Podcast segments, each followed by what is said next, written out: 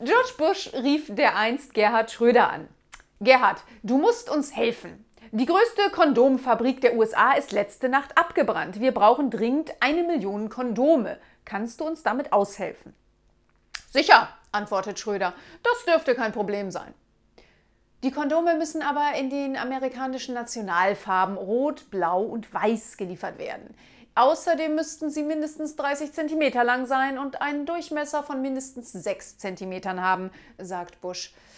Ähm, Wenn es weiter nichts ist, ich kümmere mich drum, entgegnet Schröder.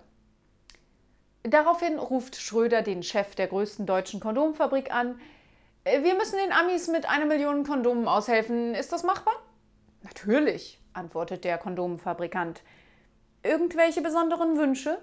Ja, die Kondome sollten rot, blau und weiß sein, außerdem mindestens 30 cm lang und mindestens 6 cm im Durchmesser. Alles klar. Sonst noch was? Ja, sagt Schröder. Äh, Tun Sie mir einen Gefallen und bedrucken Sie die Kondome mit Made in Germany, Size Small.